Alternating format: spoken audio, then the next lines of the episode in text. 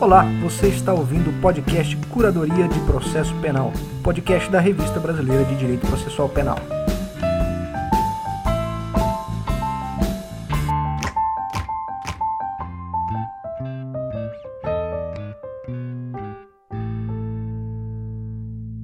Fala pessoal, eu me chamo Rafael de Deus Garcia e hoje trago aqui para o Curadoria de Processo Penal o Vitor de Paula Ramos, Vitor publicou no mais recente número da nossa revista o artigo intitulado Presuntivismo e falsa contraposição entre mentira e verdade. Duas possíveis causas para seguirmos ignorando o impacto de fatores como a passagem do tempo e as informações pós-evento no processo penal. Três propostas sobre o que fazer. O Vitor é doutor em Direito, Economia e Empresa pela Universidade de Girona, na Espanha, com laude, mestre e doutor em Direito pela Universidade Federal do Rio Grande do Sul, onde se graduou também com laurea acadêmica é professor do mestrado em raciocínio probatório da Universidade de Girona, na Espanha, e nos cursos de pós-graduação Lato Senso em Processo Civil da PUC Rio Grande do Sul e da Uniriter. E aí, Vitor, é, o seu currículo é bem grande, depois, se você quiser, na sua apresentação inicial, colocar mais elementos, fica à vontade, tá bom? Bom, Vitor, quando eu vou iniciar minhas aulas de teoria da prova, eu mostro para os alunos, por alguns minutos, uma imagem. Uma imagem bem simples, com poucos elementos visuais, uma savana africana com umas zebras ao pôr do sol. É, inicio o conteúdo e lá para o meio da aula eu pergunto. Né, eu tiro a imagem e depois eu pergunto, pouco depois assim, né? E aí, pessoal, o que, que tinha na imagem? Sempre tem uma divergência sobre os elementos da imagem. Erros honestos. Até quem inventa algum animal. A turma entra num debate sobre o que de fato tinha naquela imagem vista poucos minutos antes.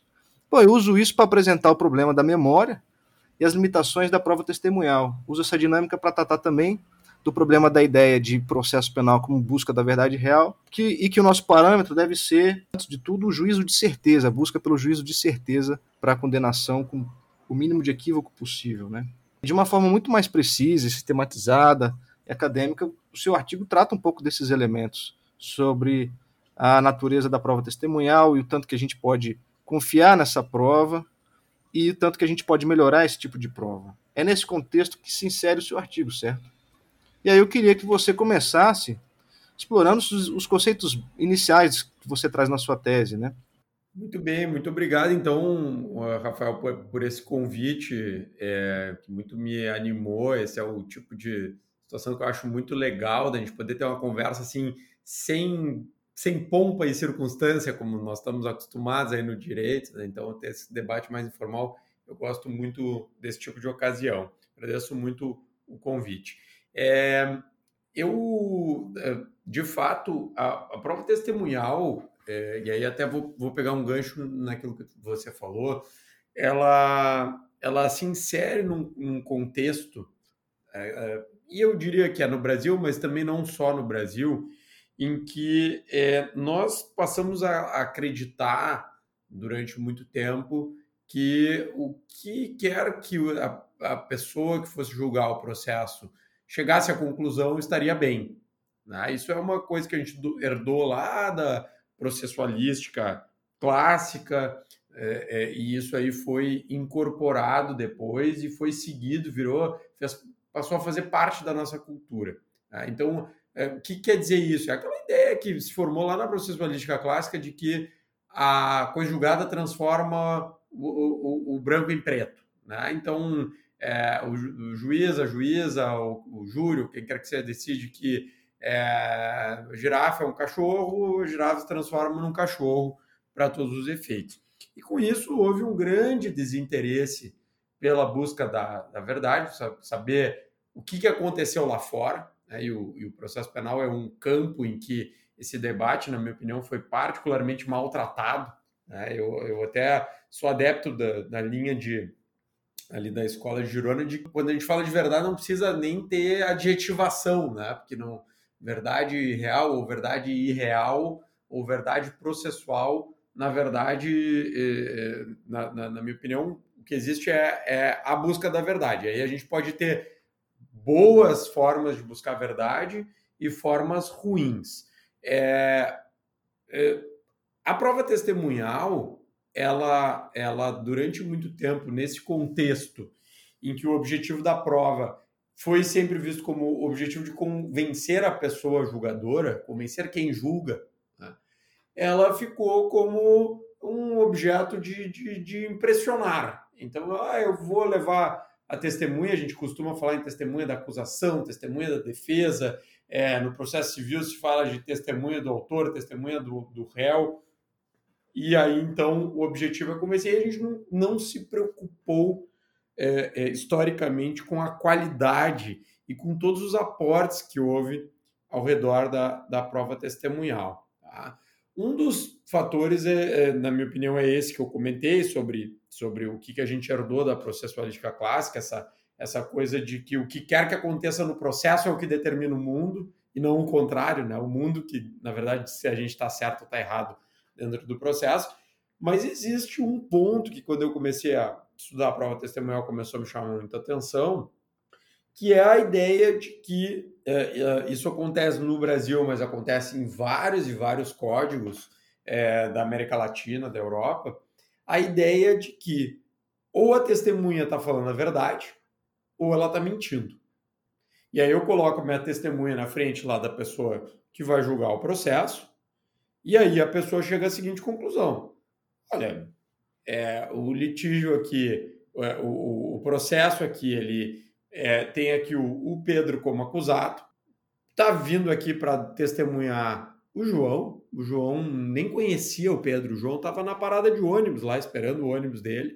E aí ele é, viu um atropelamento ali e tal, e que o, o é, ele reconheceu ali, o, o, Pedro fugiu do lugar do acidente, e o João reconheceu, então, o Pedro como sendo é, é, aquela pessoa. Por que, que o João ia dizer que isso aconteceu e que foi o Pedro se não fosse? Ele não tem razão para mentir. Se ele não tem razão para mentir, então o que ele está me dizendo é verdadeiro. Essa é a contraposição que tem no nosso imaginário e é algo, né, Rafael, que a gente vê desde pequeno. A gente fala para a criança, né? A criança diz assim, a criança suja de chocolate na boca, o pai e a mãe dizem assim, você comeu chocolate? Não, não comi. O que a gente diz para a criança? fala a verdade, não mente. Essa é, é uma, uma coisa clássica que a gente usa. Então, isso está na letra fria lá do nosso Código Penal. Quando diz lá o que é crime de falso testemunho? É faltar com a verdade. Ah, mas sempre que a gente falta com a verdade, a gente está cometendo crime? Não. Aí o STJ depois foi lá e diz: não, não, peraí, não é bem assim. Precisa ter, o sujeito precisa fazer isso de forma dolosa, precisa querer, enganar. Tá? Então, agora, assim, depois de todo esse introito, respondendo objetivamente a pergunta, verdade é o contrário de falsidade. É correspondência com o que acontece no mundo. Tá? Então, a Copa do Mundo de 2022 vai terminar com um vencedor. Se é, o vencedor for o Brasil, por exemplo, e eu disser que foi a Argentina, essa é uma informação falsa. Por quê? Porque não corresponde com é, a verdade. Eu posso, se eu disser, o Brasil ganhou a, a Copa do Mundo de 2018, falso, porque não corresponde com a realidade. Tá? Isso é uma informação falsa. A mentira, ela tem a ver com a, o antônimo dela é a sinceridade.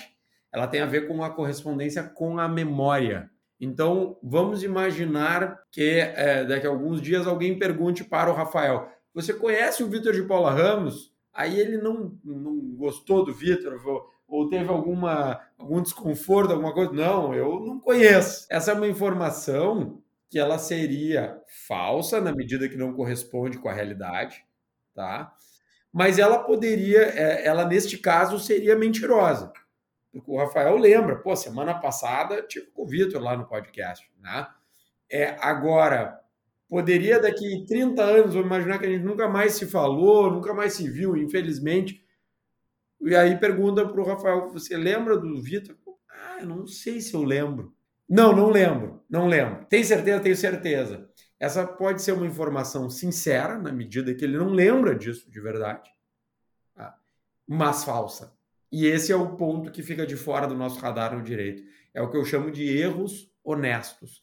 Não é aquela testemunha que quer prejudicar, que quer sacanear o Pedro, dizer assim, ah, vou acusar aquele sacana do Pedro lá para ele se dar mal.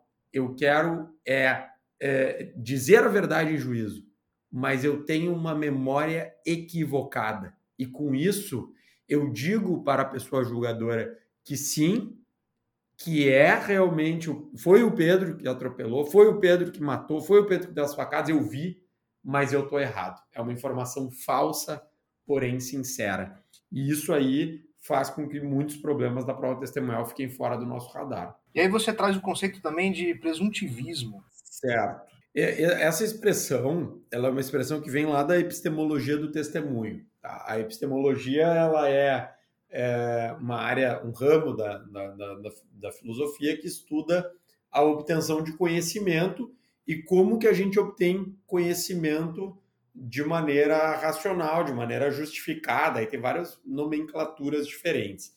Uma grande discussão que existe nesse campo da epistemologia do testemunho é saber se o testemunho, e aqui falando testemunho, né, Rafael, não um testemunho jurídico. Para epistemologia, é, quando eu estou falando assim, você me pergunta assim, tem leite na sua geladeira? E eu digo, tem, eu estou dando um testemunho. Tá? Então, o testemunho da epistemologia é mais amplo do que o do direito. O que, que acontece? Durante muitos e muitos eh, anos, a epistemologia do testemunho discutiu o testemunho é uma fonte autônoma de conhecimento ou não. Essa é uma discussão que para nós não interessa. O que, que interessa? O que, que interessa? Interessa o seguinte: a epistemologia se colocou a seguinte questão: o que, que eu faço quando eu recebo um testemunho de uma pessoa? Então vamos imaginar o seguinte: eu chego em Brasília e aí eu não conheço Brasília e eu pergunto para o Rafael: Rafael, é, quem é que fez aqui é, Brasília? Quem é que projetou? Ele vai dizer: ah, foi o, foi o, o, foi o Lúcio Costa e foi o nosso. É, o nosso. Nossa, me faltou o nome agora.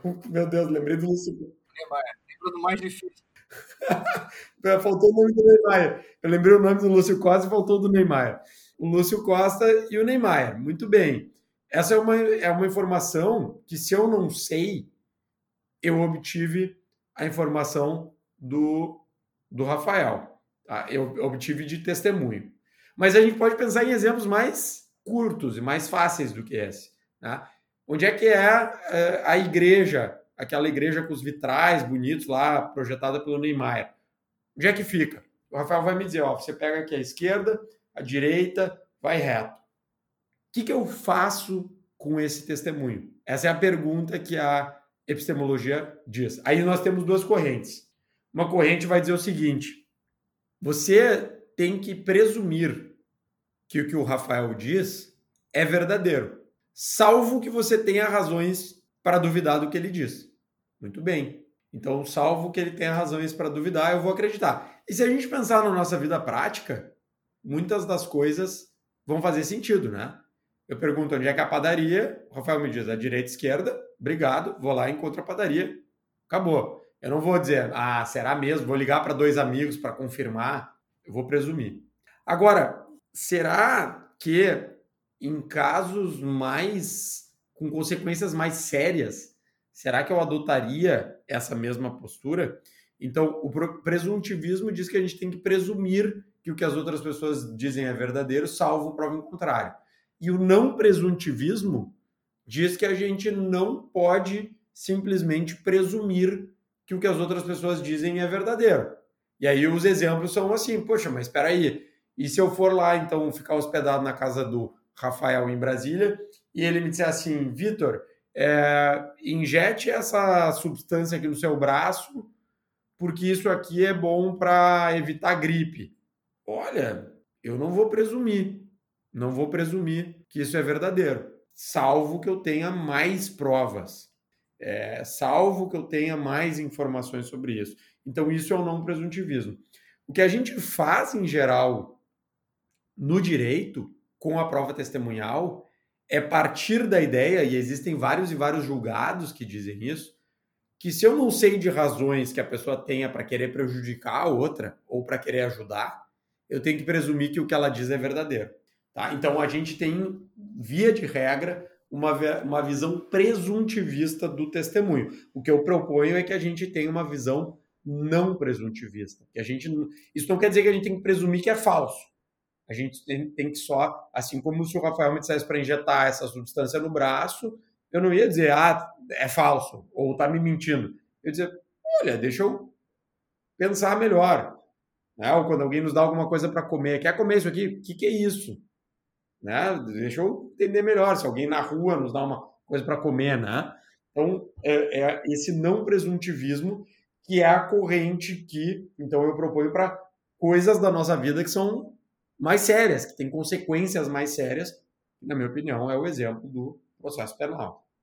Isso aí é muito observável com um testemunho policial, né? Em que o juiz, para verificar a veracidade do depoimento policial, ele pergunta para o policial se ele tem algum motivo para mentir a esse respeito, ou se ele tem algum tipo de inimizade com o réu, e não buscar a veracidade daquele depoimento em outras provas que podem consubstanciar aquilo que ele está dizendo. É por aí o que você está falando. E aí, o que, que você acha, então, desse, desse argumento geral que a gente vê nos processos? Eu acho que tem, tem sido deixado um pouco de lado o que a gente via mais antigamente como ah, o depoimento dotado de fé pública, é com uma confusão ali com o direito administrativo, ou hoje, que é mais comum, né, uma substituição desse depoimento com fé pública com presunção de legitimidade da palavra do policial, que é a mesma coisa no final das contas. Você acha que essa é a tônica de como que se interpreta a, prova testemunhal no processo penal? Então, na, na minha opinião, é, é, particularmente mais visível no caso do policial, da vítima, né? outro exemplo, né? É que, aliás, até aí na vítima ainda tem uma segunda questão, que a gente já está presumindo que ela foi vítima, a pessoa, né? Eu não sei ainda se ela, se ela, se ela foi vítima ou não. É para isso que eu preciso do, do processo, né? Para saber realmente se aconteceu e se, e, e, e, se, e se aconteceu mesmo, quem é que foi o autor, né? Ou a autora do, do, do, do crime. Mas, é, é, então, existe jurisprudência muito consolidada é, em vários âmbitos a respeito da presunção de veracidade da palavra do policial e da palavra da possível vítima. Né? É, mas isso, de um modo geral, é, se eu vou declarar em juízo, né? e aí eu não estou falando de caso de alguém que eu conheço, de... não, estou dizendo assim, eu estou andando na rua e vejo um atropelamento vou em juízo declarar, o meu testemunho vai valer muito. Vai valer muito. Por quê? Porque, em geral, os tribunais presumem que o que a testemunha diz, se ela não está interessada na causa, é verdadeiro. Tá? Agora, do ponto de vista da, da, da memória e do ponto de vista dessa diferença entre verdade e falsidade, mentira e sinceridade e mentira, é, é, eu até posso, em algum contexto, imaginar que a pessoa possa não ter razões para mentir, etc, etc. Mas eu não tenho como garantir o erro. A pessoa pode realmente estar errada. E, e aí, é, Rafael, o policial, ele é particularmente, ele tem uma memória particularmente contaminada, né? Porque quantos tráficos de droga o sujeito aprendeu nos últimos sete anos, né? Então teve, teve um caso recente aí do STJ que o STJ disse que poderia antecipar a prova da, da, da, da palavra do policial, etc., porque ele é, ouvia muitas, é, via muitas vezes os mesmos fatos, né? É, e o, o policial foi ouvido sete anos depois. Aí a pergunta é assim: quantos tráficos de droga o senhor ou a senhora policial pegaram nos últimos sete anos, né? O senhor lembra, vai lembrar dos detalhes de cada um. Então, é uma memória particularmente contaminada. Então, na minha opinião, é, é, a gente não tem que presumir que ninguém está dizendo coisas falsas, mas a gente não tem que presumir que é verdadeiro. A gente tem que buscar a corroboração das, das provas. Né?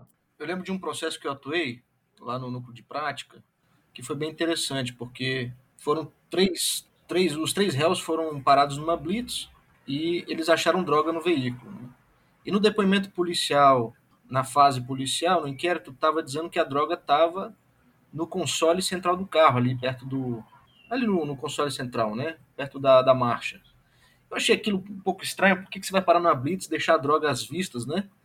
E aí, em audiência, eu consegui é, produzir a prova de que, na verdade, a droga estava no porta-luva, o que fazia mais sentido, né? E que os policiais acharam aquela droga depois de uma revista no veículo. É, mas ainda ficou no ar aquela coisa de por que, que no depoimento aquela droga foi imputada ali para os três, né?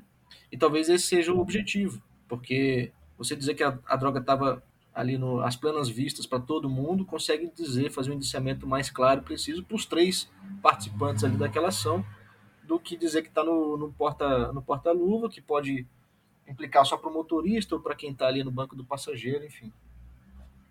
Mas de, de que às vezes o depoimento do policial ele pode estar tá carregado, às vezes nem pelo fator tempo, né? mas às vezes por um depoimento que pode colar melhor para uma eventual condenação acerca do que ele se convenceu ali no fato é, de que aqueles caras estavam junto no tráfico de drogas. O tráfico de drogas ele é particularmente mais sensível porque é um crime que remete muito é a palavra do policial no caso de flagrante especialmente. Né? E acaba que essa presunção de legitimidade, presunção de veracidade da palavra do, do policial acaba dando muita centralidade para isso e acaba você tendo processos muito pobres do ponto de vista probatório, né?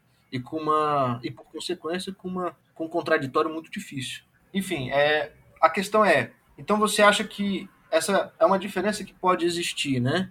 Entre a sua condição no processo, a condição de vítima, a condição de testemunha não interessada, testemunha é, ocular que não tem vinculação com nenhuma das partes, testemunha policial. Você acha que a lei pode regular melhor sobre isso, principalmente a lei processual penal? Ou você acha que é uma coisa que a gente pode deixar mesmo para o juiz avaliar no caso concreto. Enfim, é uma discussão sobre o tanto que a lei pode é, orientar ou direcionar o juízo na valoração da prova. Eu acho que é muito importante esse ponto que você colocou do círculo vicioso que a gente está vivendo em relação à prova testemunhal. Porque, assim, quanto pior o conjunto probatório e mais pressão eu, eu coloco na pessoa que julga, a pessoa que julga, eu converso com juízes e juízes me dizem, poxa, mas eu só recebo conjunto, só recebo processo para julgar com prova testemunhal. Vou fazer o quê? Vou absolver todo mundo? Essa é a pergunta que várias vezes, mas não é uma vez. Curso para juiz sempre tem essa pergunta. Por quê? Porque os conjuntos probatórios chegam pobres. Aí é o círculo vicioso. Quer dizer, a gente diz assim: ah, como é só tem prova testemunhal, então tem que prender com o que tem. Né? E aí, como prende com o que tem, a gente já sabe que não precisa mais do que isso.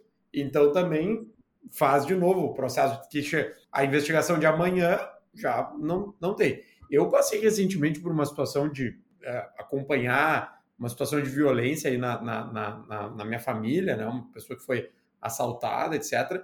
E, e aconteceu uma coisa impressionante, porque é, eu estava auxiliando a pessoa ali para uh, obter provas, etc, etc.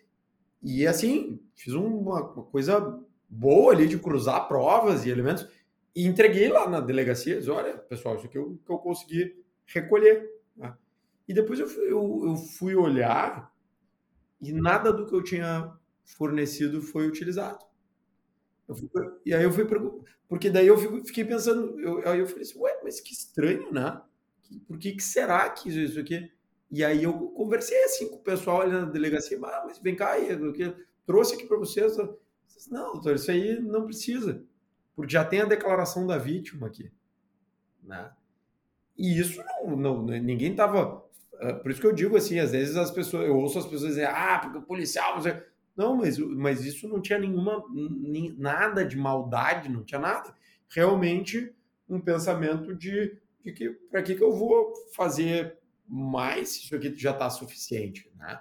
Então, é, isso é o que nós faríamos se estivéssemos nessa posição. Né? Então, realmente precisa de uma mudança de paradigma, de nós entendermos que a prova testemunhal sozinha ela é muito fraca. Né? Agora, ela dentro de um conjunto, ela pode é, ser uma amálgama importante, ela pode ganhar muita força dentro de um conjunto. Né?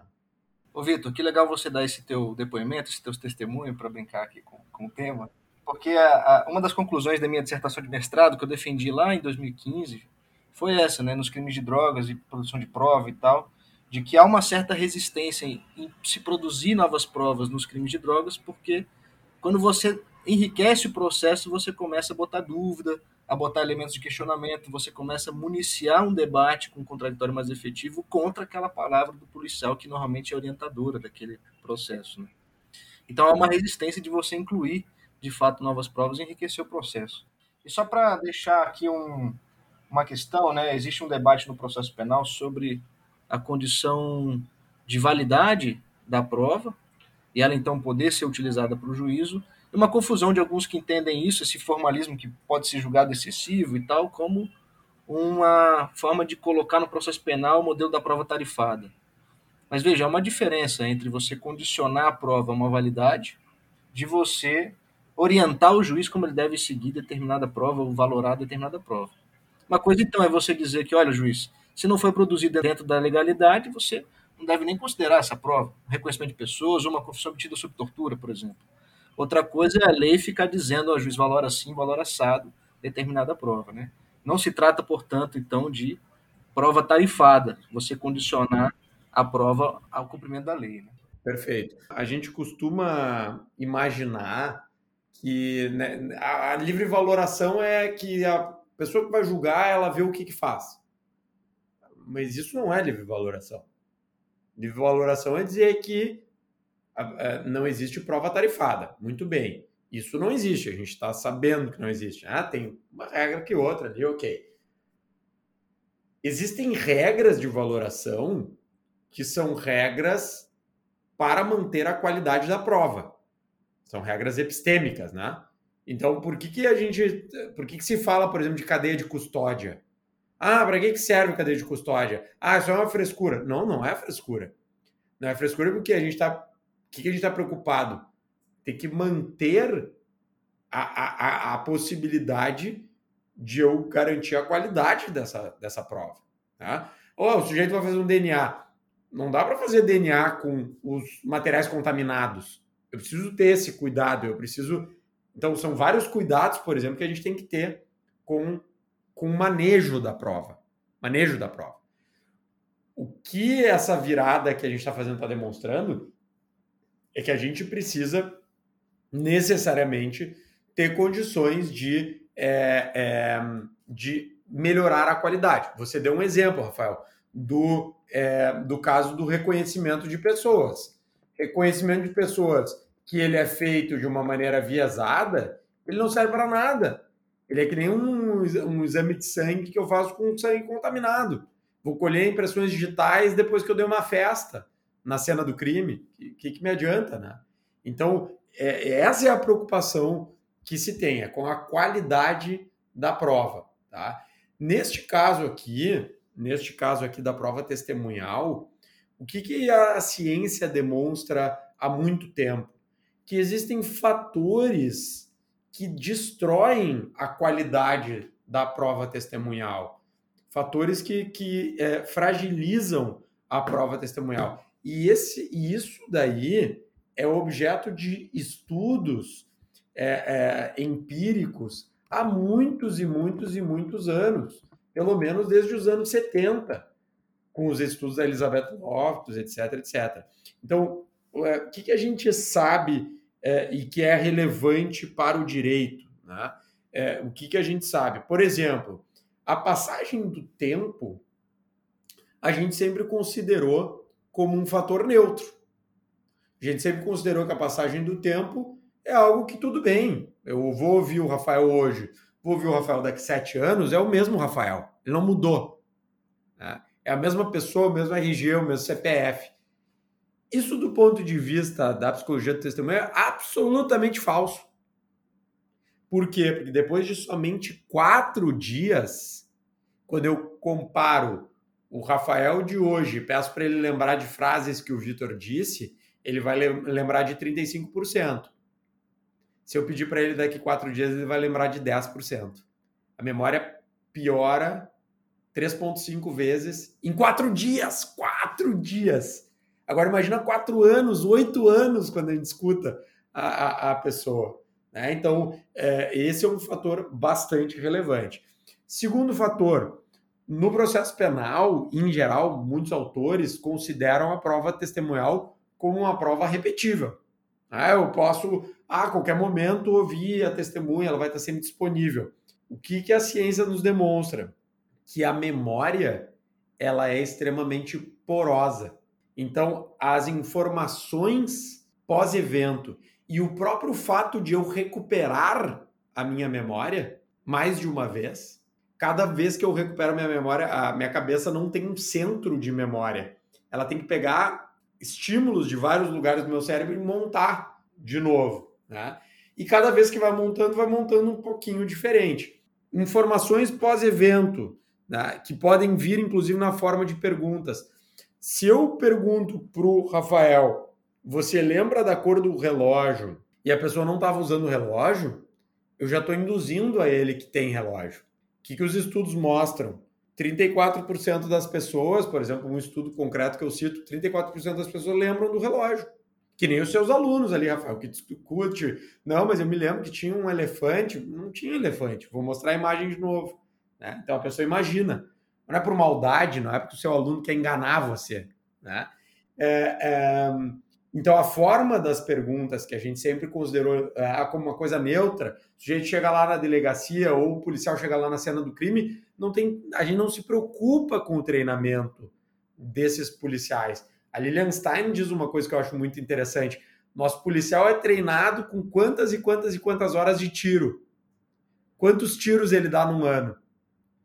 E com quantas horas de, de, treina, de oitiva de testemunha? E quantas vezes ele ouve uma testemunha no ano? Né? Ele ouve muito mais testemunha do que dá tiro. Mas ele tem muito mais treino de tiro do que de testemunha. Né? Então, isso é uma coisa que a gente precisa também equipar melhor e a gente precisa saber dessas informações. Então, quais são as minhas. E aí tem uma lista com vários e vários fatores, não vou me mencionar, mas os dois fatores centrais aqui que eu cito é a passagem do tempo e a forma de conduzir é, perguntas, de fazer perguntas. O que a ciência demonstra é que a melhor qualidade do relato é com narrativa livre. Rafael, o que, que você lembra? Aí o Rafael me conta. Sem interrupções, e se eu. Aí o Rafael me disse que tem um carro, tinha um carro parado na frente da praça, eu posso perguntar que carro que era, qual era a cor do carro. Mas eu não vou dizer, era um Ford Focus, né? Porque eu estou introduzindo uma informação. E nem vou dizer, e nem vou dizer, era azul, né? Porque o Rafael não me deu essa informação. Ele me deu a informação que tinha um carro. Aí eu posso perguntar que carro que era, se eu lembro da placa, se lembra da, da cor que praça que era. Lembrem que local da praça estava? São todas perguntas abertas, tá? Então, isso aí é uma coisa que é, é, a, é a, recomendação. Então, o que, que eu recomendo no meu texto? Primeiro, obtenção mais célere das declarações de testemunha, tá? Então, a presunção de que é, pode ser a qualquer momento, que a prova é repetível, tá aí, é, só se a testemunha estiver morrendo, é uma presunção equivocada. A, a prova testemunhal, do ponto de vista científico ela não é repetível. Uma vez que eu escuto aquela memória, nunca mais eu vou ter aquela memória. Amanhã eu já não tenho mais aquela memória.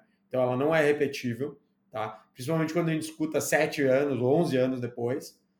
Tá? Então o STJ está tendo algum posicionamento de mudar aquele posicionamento da, da súmula 455, né? É, nos últimos anos aceitando que uh, se antecipe prova de policial envolvido em prisão em flagrante, de auditor da, da, fiscal da Receita Federal, etc. Pessoas que trabalham com situações muito parecidas no dia a dia, para facilitar. Tá? Uh, então, a gente deveria pensar em ter mais essa antecipação é, é, da, da, da, por mais logo possível. A forma de fazer perguntas, a gente tem que cuidar, então, com não contaminação. Tá? Então, assim como a gente isola a cena do crime, a gente tinha que ter treinamentos também para a polícia, para a polícia isolar temporariamente a testemunha. Senhor Rafael, o senhor estava presente aqui? Estava. Vou pedir para o senhor ficar ali afastado um pouquinho. Vai chegar meu colega ou minha colega aqui que vai tomar sua, sua declaração. Ótimo. Vou pedir para o senhor não falar com ninguém, não ligar para ninguém e tal, só um minutinho enquanto o pessoal chega. Chegou, gravou, fez, aconteceu. Como é que se colhe? Pergunta, é, na ativa livre e depois com perguntas abertas, tá? Com informações previamente dadas pela testemunha. E esse cuidado vai desde o momento zero do, do, em que o crime aconteceu. Vai na delegacia, vai em toda a fase de investigação e vai depois para dentro do processo. Porque se eu contaminei a, a, memória já na fase de investigação, essa testemunha chegava no processo depois já contaminada. Né? Então eu tenho que ter todos esses cuidados. Agora, como é que eu vou saber que eu tive todos esses cuidados ou que eu não tive? Aí a importância da gravação. Tá? Então, por exemplo, muitas das nossas polícias estão, felizmente, já começando a ter câmeras de, de, de, de colete. né? Nos Estados Unidos, as body cams, as dashboard cams, absolutamente comuns e, e, e, consolidadas. Então, o policial vai conversar com a pessoa, vai ficar gravado. Por que, que é importante isso? Isso, inclusive, para a proteção do réu. Porque depois eu vou saber o seguinte: pô, o policial chegou para falar com a pessoa, pergunta assim: ah, foi, foi, é, foi o carro azul, o Ford Focus azul, né? Já, ele que, é, ou ela que introduziu essa informação. Né? A testemunha não tinha ouvido, então usou técnicas equivocadas. E aí a gente tem condição de controlar isso aí. Quando ela foi entrevistada na aquele tipo de depoimento, Rafael, que vem assim, foi ficou veio presente aqui na delegacia, Rafael, tal tal tal, brasileiro lá, que viu não sei o que, que estava presente, que viu várias vezes o suspeito não sei o que, que o suspeito ameaçava a vítima, que não sei o que.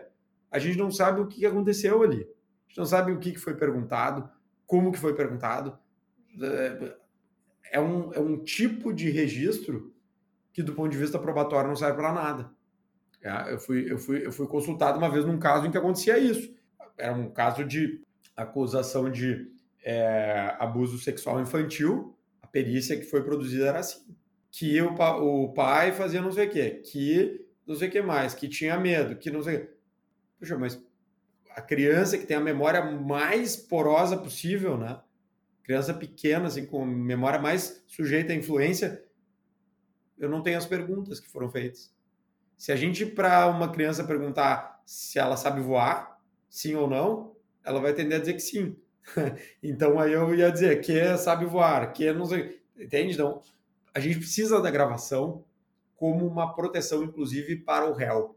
Mas pa, por quê? Porque essa primeira prova, a, a, as primeiras declarações, as primeiras informações que a gente colhe, do ponto de vista da memória, são as melhores possíveis. Claro, depois isso tem que ser compatibilizado com contraditório lá na fase processual, temos que ter todas essas, essas informações. Agora, se eu não tenho essa prova, eu não tenho como compatibilizar nada.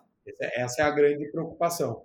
Então, essas são as três recomendações é, em grandes é, escalas é, é, que eu dou. É, é antecipar, o, o, o, deixar de acreditar que a prova está ali à disposição para sempre, é cuidados com a forma de fazer entrevistas, e isso, ter treinamentos para isso, e depois que todos os contatos sejam sempre gravados para que eu possa depois, inclusive, sujeitar isso a contraditório e, eventualmente, a perícia. Foi bem feita essa entrevista ou não foi? Isso é uma coisa que eu, se eu tenho gravado, eu consigo avaliar.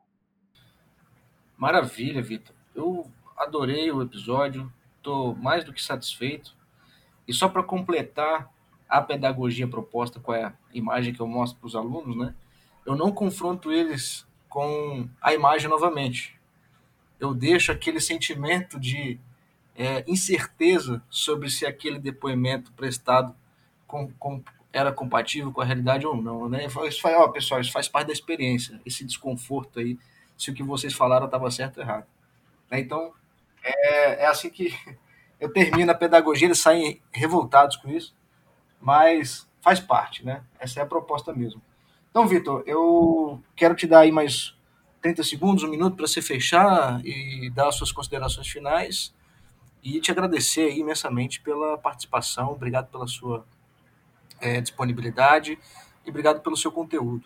É, eu que agradeço o convite. É, eu, eu diria só o seguinte, Rafael, eu, eu, eu pra, a título de conclusão, eu acho que nós estamos vivendo um momento muito feliz aqui no Brasil, nesse momento de, de uma virada de direito probatório, né? de, de nós pararmos de achar direito probatório é uma coisa resolvida e que não tem problema. Aqueles 14 minutos que a gente aprende direito probatório na graduação, agora realmente então, o, o direito probatório está recebendo realmente mais atenção.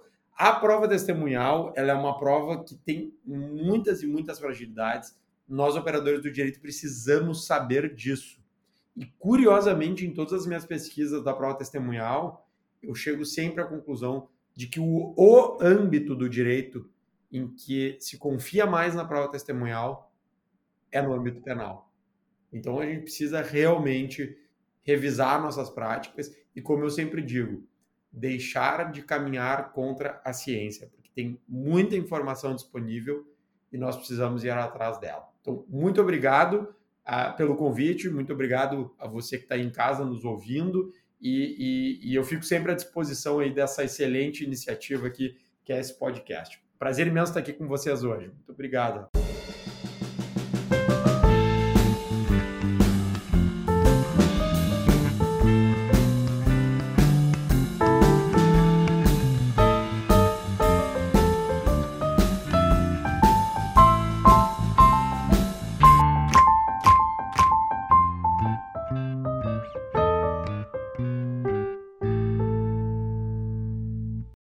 Podcast é produzido pela Revista Brasileira de Direito Processual Penal e é tocado por mim, Rafael de Deus Garcia. A vinheta de composição minha e da Bia Nobre. A arte visual de Kaique Ribeiro. Valeu, pessoal. Até a próxima.